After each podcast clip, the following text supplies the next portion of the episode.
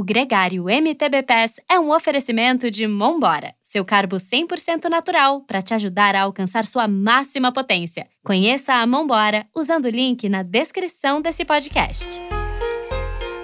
Bem-vindo ao MTB Pass, um podcast que te leva para dentro do mundo do mountain bike. Eu sou a Viviane Paveri e trago aqui entrevistas com personagens do mountain bike mundial. E no episódio de hoje, eu conversei com o Lan Galinski, atleta da Caloi Henrique Avancini Racing, que está tendo uma super crescente na carreira, conquistando resultados bem consistentes em Copas do Mundo, algo que só o próprio Henrique Avancini fez até hoje. Essa conversa está imperdível, porque o Lan fala um pouco de como que é a visão dele sobre alta performance e o, a clareza que ele tem do dinamismo, que é isso tudo, e manter a conexão com seu propósito, eu acho que é impressionante. A gente também não deixa de tocar no assunto quente do momento, que é a aposentadoria do Henrique Avancini, o quanto que isso vai impactar ou já impacta a carreira do Ulan. E eu não queria deixar de mencionar que pode ser que esse programa vá para o ar já obsoleto. Explico. Entre hoje e a data de publicação, existem duas Copas do Mundo, de Snowshoe e de Mont. E o Lan fala no, nessa conversa que a gente teve bastante sobre o que, que, ele tem aprendido ao andar no pelotão ali do top 40, que é com Maxima Roth, com Lars Forster. A gente comenta um pouco sobre o quanto isso deve ser difícil mas muito rico também. O Lan se sente pronto para mais. Ele se sente ali pronto para um top 25 e a gente está torcendo para que isso se realize. Então, se esse programa estiver obsoleto, isso é uma ótima notícia e já está combinado que ele vai voltar para contar para a gente, continuar compartilhando como que é esse processo de evolução na carreira e como ser humano. Sem mais delongas, com vocês, Ulan Galinski. Fala, Vi, muito feliz de estar novamente aqui com você. Sinceramente, senti muito falta do programa, gosto bastante de ouvir vocês. Posso dizer que acompanhei praticamente todas as entrevistas que vocês fizeram. Sempre nos meus momentos de treinamento na academia, eu sempre colocava para assistir praticamente todos os personagens que passaram pelo programa. Então, estou feliz de estar aqui novamente. Me sinto muito honrado. Estou atualmente em Congonhas, estou na minha terceira competição seguida, de um total de sete, de sete competições. Então está sendo um final de temporada bem agitado, bem corrida, bem corrido, mas na crescente. Isso me deixa motivado para continuar crescendo e terminar essa belíssima temporada no alto. Nossa, que sensacional. Obrigada pelas palavras. Fico honrada de saber que o MTV PES te agrada. Isso significa que, caramba, estamos fazendo um bom trabalho. Não, inclusive uso o programa como meio de analisar exatamente essa alta performance, entender como os outros atletas pensam. Passaram muita gente legal por aqui, muitas lendas, o Vando. Então, sempre, assim, é sempre muito importante para mim procurar entender como essas pessoas que fizeram parte da história do mountain bike brasileiro pensam. Então, isso para mim agrega muito, até como meus adversários pensam. Então, eu sempre usei o programa também dessa forma como uma ferramenta de conhecimento. Nossa, sensacional. Realmente eu trago aqui um aspecto comportamental muito forte, né? Eu busco falar muito de como que a gente encara o esporte, é, as coisas mais subjetivas que não estão escritas em livros de como pedalar rápido. Então a gente tem muito estudo uhum. sobre potência, treinamento, alimentação, recuperação, mas a parte de como que a gente encara isso tudo é, não tem muito assim escrito e os atletas durante alta performance é difícil, né, compartilhar muito, porque é um pouco do, do jogo de cada um. Então, antes, eu, eu tinha uma outra pergunta para você, mas já que já você tocou no assunto, eu vou inverter as coisas aqui e, é, quero saber de você. Quando o Ulan, lá da Chapada, que assistia a Brasil Ride, do lado de lá da barreira, com brilho nos olhos, que pedia autógrafo para os atletas e sonhava em fazer parte daquilo, você imaginava passar por isso tudo? O que, que tinha por trás dessa performance? Todo, todo o estresse, preparação mental, como que está sendo? Você, você, você imaginava que ia ser assim? Eu sempre fui muito sonhador e sempre fui muito ambicioso, igual você falou. Então, sempre quando eu começo algo na minha vida, eu falo, qual é o mais alto nível desse negócio? Será que eu consigo chegar lá?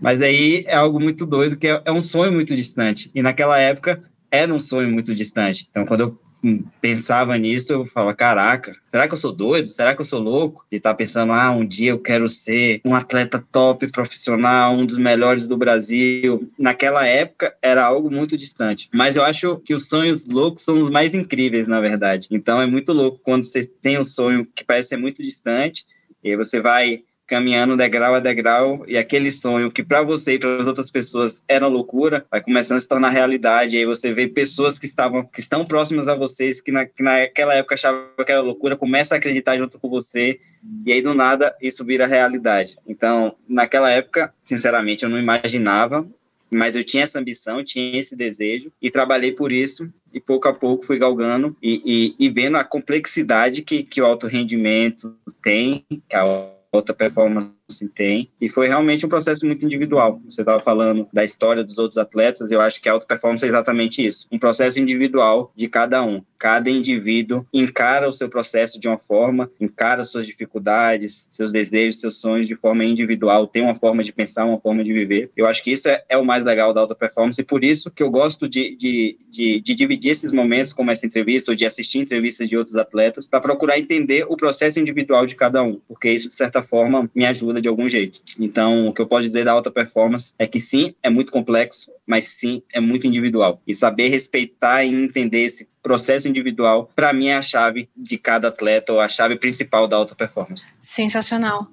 Ula, qual que é o limiar entre você conseguir estar um, tá focado na alta performance e não deixar de ter aquele olhar do sonhador, sabe? De olhar para o esporte com aquela paixão para encontrar motivação de continuar? Complexa a minha pergunta, né? Até eu tô achando complexa. Muito, muito boa, mas eu acho que é lembrar de quem eu sou e de onde eu vim, principalmente. E não deixar esse, esse menino sonhador morrer. É, uhum. A gente, a gente, o alto rendimento é muito doido, porque a gente quer sempre mais, sempre mais, sempre mais. E ao mesmo tempo que eu acho que isso é muito importante, é muito perigoso ao mesmo, é, é muito perigoso também, que acaba deixando a gente cego. E você acaba desvalorizando suas pequenas conquistas, aonde você já chegou, o que você já fez. Então é sempre tentar exatamente me lembrar disso. Falar, sim, Lan, eu sei que você quer mais, mas calma, olha a sua história, olha o que você já construiu, uhum. valoriza isso, uhum. porque é uhum. algo grande, não é algo fácil, sabe? Como é que aquele menino que começou, que não tinha noção de onde está hoje, pensava, o que que era diferente para aquele menino. Então, tentar trazer e lembrar disso é algo que, que me ajuda e que é essencial hoje na minha carreira. Eu tenho a impressão que eu ouvi isso, de certa forma, do Henrique Avancini recentemente. É, quando ele conta no documentário dele, ou uh, falando um pouco desse, desse processo de, de se aposentar, é, em algum momento eu vi ele comentar isso, que tem uma facilidade nesse, nesse processo de vitórias e sucesso no esporte de você se distanciar do que, que é suficiente, né? Do quanto que basta e do que, do que, que faz sentido para você né, na, pessoalmente falando. É, isso é, uma, é, é, alguma coisa que você aprendeu com ele, que você enxergou nele, que vocês chegaram a conversar sobre? Sim, sem dúvida, Henrique, a gente tem muito essa troca, mas é, é realmente uma troca muito grande, assim, eu aprendo muito com ele, a gente conversa bastante e, e ele também, de certa forma, tem alguns momentos que aprende comigo, é, exatamente por essas vivências. Ano passado, eu tive, assim, um ano relativamente bem difícil para mim, se a gente comparar os meus resultados de 2021 para os meus resultados de 2022, eu tive uma baixa muito grande. E foi aí que eu tive essa reflexão mesmo, que eu entrei em 2022 querendo mais do que eu fiz em 2021. E vi o quanto isso é perigoso, porque eu não consegui chegar lá e eu comecei a me auto-sabotar, comecei a ficar triste comigo mesmo. E foi onde eu tive essas reflexões de falar: Ulan, calma aí, é um passo de cada vez, é, você tem que valorizar onde você já chegou, o que você já construiu e, e passo a passo. É muito doido que você falou algo interessante de ser suficiente para cada um. E isso, trago de novo, é algo muito individual. Chega um ponto da carreira do atleta de alto rendimento que você não, não enxerga só o que é autossuficiente para você, o que é suficiente para você. Você começa a, a ver junto a expectativa dos torcedores brasileiros, dos patrocinadores, e aí com isso vem cobranças, e, e aí chega um momento que não é simplesmente o que é suficiente para você, é o que é suficiente para o outro. É a expectativa que o outro tem em você. E é algo que você tem que ter muito cuidado na carreira de alto rendimento quando você vai chegando em um nível mais alto. Ter a consciência que existe essa responsabilidade, que vai existir essa expectativa, mas lembrar também exatamente do que é suficiente para você e se está realmente uhum. fazendo sentido para você. Se chega um momento que o que você está buscando não é por você e sim para suprir a expectativa de outro, eu acho que para, de certa forma, a fazer sentido. Então, é algo que eu sempre tento, principalmente a partir de agora, nesse processo que a gente está vivendo, até com a própria aposentadoria do Henrique, lembrar das minhas expectativas próprias, do que é suficiente para mim e não estar tá 100% preocupado em suprir a expectativa do outro. Sim.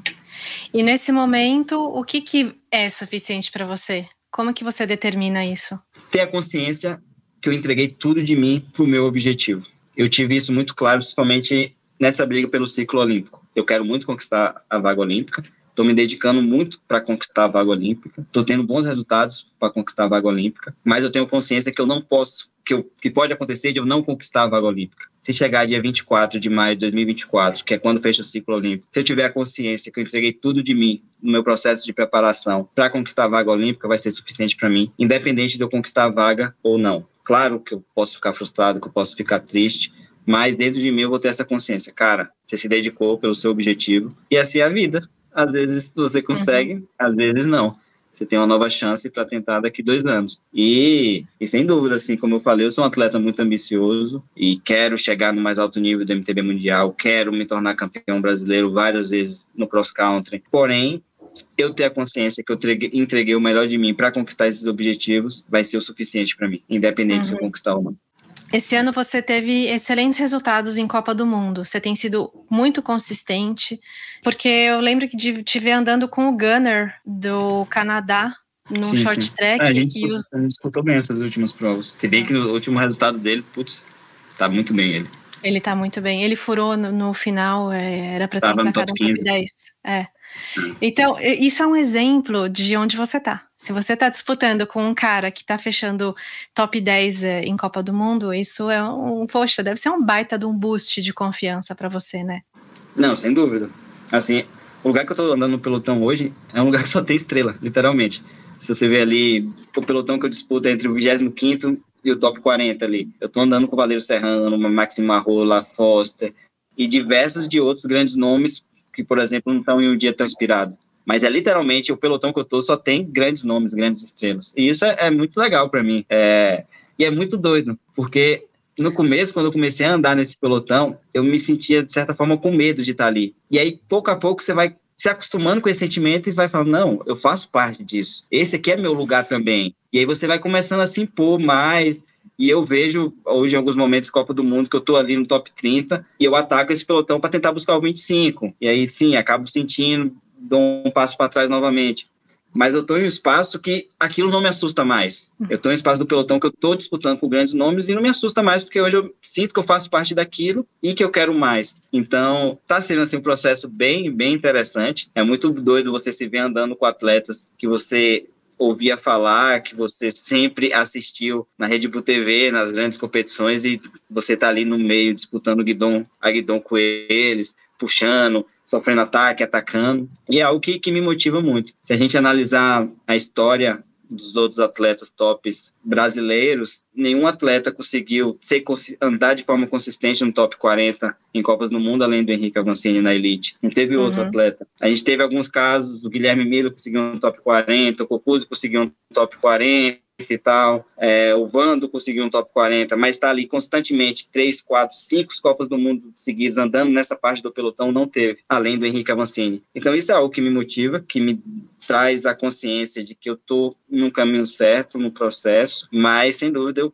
quero sempre mais e hoje eu me enxergo conquistando mais. Eu acredito que eu tenho nível para fazer um top 25, é acertar detalhes, acertar o time, acertar, pular em um grupo é, que anda um pouco mais na frente, Porque acaba assim, se você tem um start loop não tão positivo, você acaba andando no mesmo ritmo, mas só que no grupo de trás. E aí, se eu analiso minhas voltas, no, no, tem um, depois da corrida tem um negócio que você consegue analisar volta a volta. Eu já faço voltas de top 25. Meu tempo de volta já é voltas de top 25, top 20. Então é exatamente acertar esse time e conseguir pular nesse grupo da frente que eu tenho consciência que eu consigo andar com eles. Mas é um processo, uhum. a gente pouco a pouco chegando lá, mas estou animado em conseguir isso ainda esse ano. Nossa, sensacional. E olha, eu vou estar nas próximas duas Copas do Mundo, hein? Se isso acontecer, se prepara que eu vou. Você vai ver isso pessoalmente, então. É. E nessa o quanto disso é sorte assim o quanto disso disso que falta é realmente coisas que você consegue praticamente resolver ou é uma questão de ter um espaço que abrir um espaço na sua frente na largada você conseguir se colocar no lugar certo ou teve um acidente na sua frente você não tem nenhum controle sobre isso e aquilo atrapalha o desenrolar de toda a sua corrida eu, sinceramente, eu tenho consciência que a gente pode falar que é sorte ou não, mas eu não quero ser refém da sorte. Eu preciso, eu prefiro assumir a responsabilidade disso para mim mesmo. É, para mim é muito mais uma questão de atitude. Eu vi o espaço, eu não vou me questionar se eu devo ir ou não. Eu vou, entendeu? Eu vi o time ali de que dá para pular no pelotão da frente, ter atitude e ir. Então, claro que ah, aconteceu um acidente na sua frente, você não tem muito o que fazer. Acontece, mas eu prefiro assumir a responsabilidade disso e falar, não, é minha responsabilidade. Eu preciso ser um atleta uhum. no começo de prova que preciso ter mais atitude e se surgir a oportunidade eu preciso estar pronta para agarrar e pular no grupo mais da frente. Então, eu diria que é responsabilidade de, de cada atleta. E essa, esse timing que você. Eu não sei, eu só tô querendo assim investigar na minúcia o que você pode compartilhar disso disso que você está almejando para em snowshoe chegar nesse 20, nesse 25 é pressão do pneu, é a suspensão, é a forma como você reconhece o percurso, é simplesmente continuar consistente, continuar com essa receita é, que, que funciona, que não que seja uma receita fixa, mas assim, com esse processo que ele vai que você vai chegar lá? Então, para mim é muito mais essa questão mesmo de time e atitude e de, de se impor, sabe? É muito doido quando você, você compete Copa do Mundo, você tem essa dificuldade de, de se impor em Copa do Mundo, exatamente você está correndo com as maiores estrelas do MTB mundial. Então, eu acho que o segredo é, é, é se impor, sei uhum. lá, enxergar como mais uma competição e foda-se, desculpa o palavreal, que eu tô competindo com os melhores do mundo. Eu sou um deles e eu vou me impor por isso e Sim. buscar esse espaço e buscar Deve... esse top 25. Deve ser um lugar muito feroz, porque nessa, na cabeça desses caras não deve estar tá muito fácil ali de aceitar, porque são caras que costumam terminar tá, top 10, top 5, gente que já ganhou é, Copa do Mundo, gente que tem medalha em campeonato mundial, medalha olímpica, e aí chega alguém novo lá. Esse cara ele não tá querendo dar espaço para alguém novo. E esse alguém novo chega e fala: Não, peraí, eu pertenço a esse lugar também, e agora é minha vez, esse lugar também é meu. Deve ser esse, esse lugar onde você está andando, deve ser uma das coisas mais difíceis do mundo. Assim, é muito legal correr Copa do Mundo porque você consegue enxergar a mentalidade desses atletas e isso acabou mudando de certa forma o meu caráter competitivo até em competições nacionais ou de um nível um pouco mais baixo. Porque esses caras, eles brigam por cada espaço, por cada posição. Eles estão nem aí se estão na quadragésima posição. Eles vão sprintar como se eles estivessem sprintando pelo primeiro lugar. Eles vão brigar por uma posição como se estivessem brigando pela, pelo pódio, pelo top 10. E isso é muito legal, sabe? E isso eu acho que é a essência da competição. E, e, e eu aprendo muito com esses caras e tento trazer isso também nas competições assim nacional. Exatamente essa garra, essa gana de, de, de, competir, de brigar por cada espaço, por cada posição, como se fosse, como se fosse do lugar mais alto do pódio. Então é realmente uma experiência que está agregando muito na minha carreira e, e eu estou feliz, assim,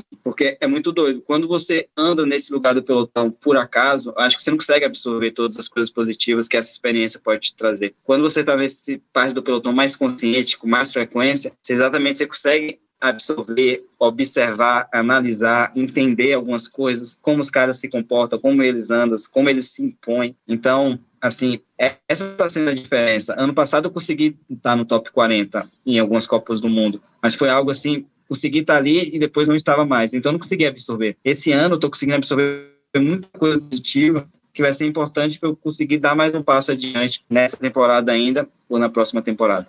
Sensacional. Nossa, que incrível. Que, que grande, grande aprendizado, grande entrevista. Muito legal ouvir tudo isso de você. E, Ulan, eu queria entrar no assunto inevitável, né? O Henrique Avancini, ele Sim. é seu parceiro de equipe, uh, talvez mentor. Eu sei que você também, com certeza, como você faz com todo mundo, aporta muitas coisas para ele também. É, todo mundo que está perto de você tem esse, é, esse benefício, essa oportunidade.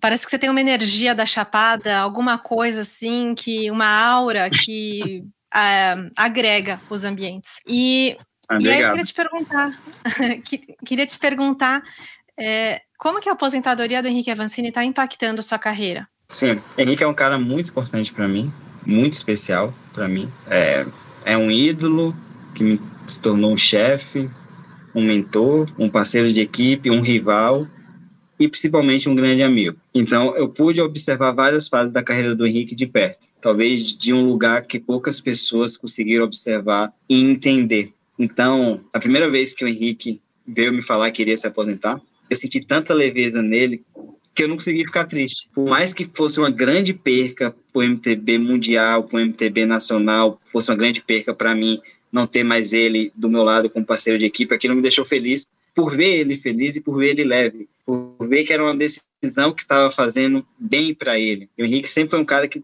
tem e teve uma preocupação muito grande com todos ao redor dele. O quanto que a carreira dele impactou o MTB nacional e mundial traz muito essa reflexão para ele. Caraca, então toda decisão que ele tomava não era apenas por ele, era por ele e pelo que aquela decisão poderia impactar pelo MTB nacional ou pelo MTB mundial. Então, pela primeira vez em muito tempo, eu vi ele tomando decisão por ele, que estava deixando ele feliz e leve. E aquilo me deixou, assim, sinceramente, muito, muito, muito feliz. Quando ele me contou, eu só abracei ele e senti que era a decisão certa. E, e fiquei realmente muito feliz por ele. É, sem dúvida que o MTB mundial e nacional perde muito com a, com a com a parada, com a aposentadoria do Henrique, vai fazer muita falta no pelotão, tanto que eu estou tentando aproveitar ao máximo essas últimas oportunidades disputando com ele. É um cara que agregou e ensinou muito para muita gente no pelotão. E, e de certa forma, ele vai continuar comigo, independente do, do que aconteça daqui para frente. É um cara que faz parte da minha história. É, é um cara que agora eu vou ter mais proximidade dele como mentor, por exemplo, que eu acho que ano que vem na equipe ele vai estar tá mais focado nisso.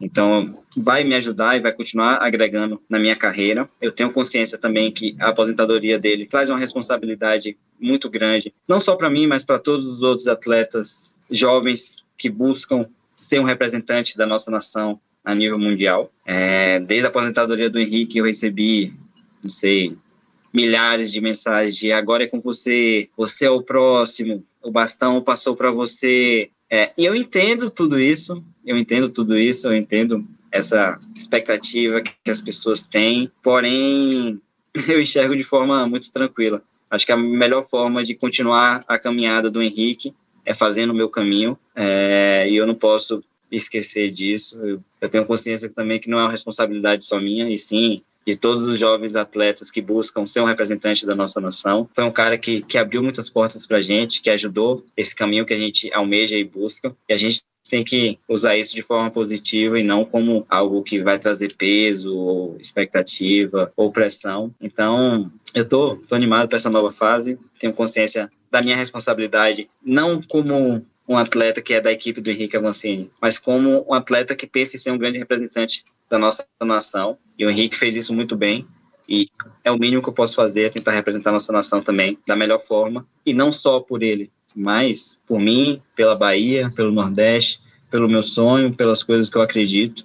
E eu acho que, por mais que seja muito importante para o Henrique também, essas coisas têm que vir em primeiro lugar. Uhum. Porque foram esse sentimento, foram essas coisas que me trouxe até aqui, onde eu estou hoje. E é isso que eu tenho que continuar acreditando para chegar aonde eu quero, que é ser um grande representante da nossa nação. E quando você fala em ser um grande representante e dessa responsabilidade que vem, eh, você consegue separar isso de um resultado, por exemplo? Porque um, o Henrique atingiu grandes resultados, mas não é necessariamente isso que define um grande atleta, né? É é o caráter, é a forma como ele encara isso, é como ele se coloca nas competições, é, o que, que ele faz com a visibilidade que ele tem. Então, é, eu queria que, que você me falasse quando você enxerga a responsabilidade, o que está dentro dela? Perfeito. Quais são os valores do Lan? ah, respeito, ética, crença. É, eu enxergo, na verdade, eu vejo esse, essa responsabilidade como um ponto primeiro o que que a partir do que eu faço eu posso trazer para as pessoas que me acompanham ou que torcem por mim. É, e isso é algo que vem muito forte, principalmente por ser, por exemplo, pioneiro no Nordeste, ser o primeiro nordestino a conquistar grandes feitos a nível nacional, ser o primeiro nordestino a ser, ser tornado campeão brasileiro na elite, ou ter entrado no top 50 do ranking mundial, ver o quanto que, que o esporte, o mountain bike cresceu na Bahia. Oi? Desculpa é que eu falei que eu tô arrepiada, eu fico arrepiada com isso. Acho isso me toca. Ah, é, a representatividade que, ah, que o que você representa para os nordestinos, né? Isso é tão importante. Pô, isso é algo que me dá muito orgulho, que é um combustível muito grande para mim. Eu tenho muito orgulho de ser baiano, tenho muito orgulho de ser nordestino e tenho muito orgulho de ser pioneiro nisso, sabe? De ser o primeiro nordestino a conquistar grandes feitos a níveis nacionais e, e ver o quanto que isso impacta positivamente na minha região, o quanto que o mountain bike cresceu, o quanto que eu vejo mais atletas disputando Copa Internacional, que antigamente a gente podia contar nos dedos de uma mão os baianos que participavam da Copa Internacional. E hoje ver mais de 10, 15 atletas competindo nessas provas de nível nacionais, a gente acabou de ter uma campeã brasileira juvenil, baiana, que vem do mesmo projeto social que eu vim. Então, ver isso tudo acontecendo, para mim é a maior conquista, sabe? Poxa, eu fui brasileiro, mas agora eu tô vendo outra baiana ser campeã brasileira da categoria juvenil feminina, sabe? E, e isso para mim é muito lindo e isso é algo que, que realmente me inspira muito e que faz sentido para minha carreira. Então, é algo que eu não, não deixo de lado e assumo essa responsabilidade realmente com todo o meu coração. Tipo, eu quero ser um atleta bom de nível nacional, quero ser um atleta bom de nível mundial, mas eu quero que através disso eu consiga trazer coisas positivas para o meu país, para minha região, para as pessoas que me acompanham e torcem por mim. Então, é, para mim é o que traz sentido para o que eu faço e é por isso que eu faço com tanta paixão, com tanto amor, porque eu não faço só por mim, eu acho que é, talvez eu esteja indo longe demais, mas daqui oito anos, dez anos, quando eu me aposentar, se a minha carreira tiver impactado muitas vidas e ter feito a diferença na vida de muitas pessoas, eu vou me sentir muito mais realizado do que eu ter conquistado inúmeros títulos importantes. Claro que eu quero buscar isso, mas eu quero mais do que isso conseguir impactar e mudar de certa forma, o esporte impactar outras vidas. E isso acho que vai, sem dúvida, trazer uma satisfação muito maior daqui 8, 10 anos para mim. Sensacional. E você já faz isso, né? É que daqui 8 anos você talvez vai conseguir fazer isso em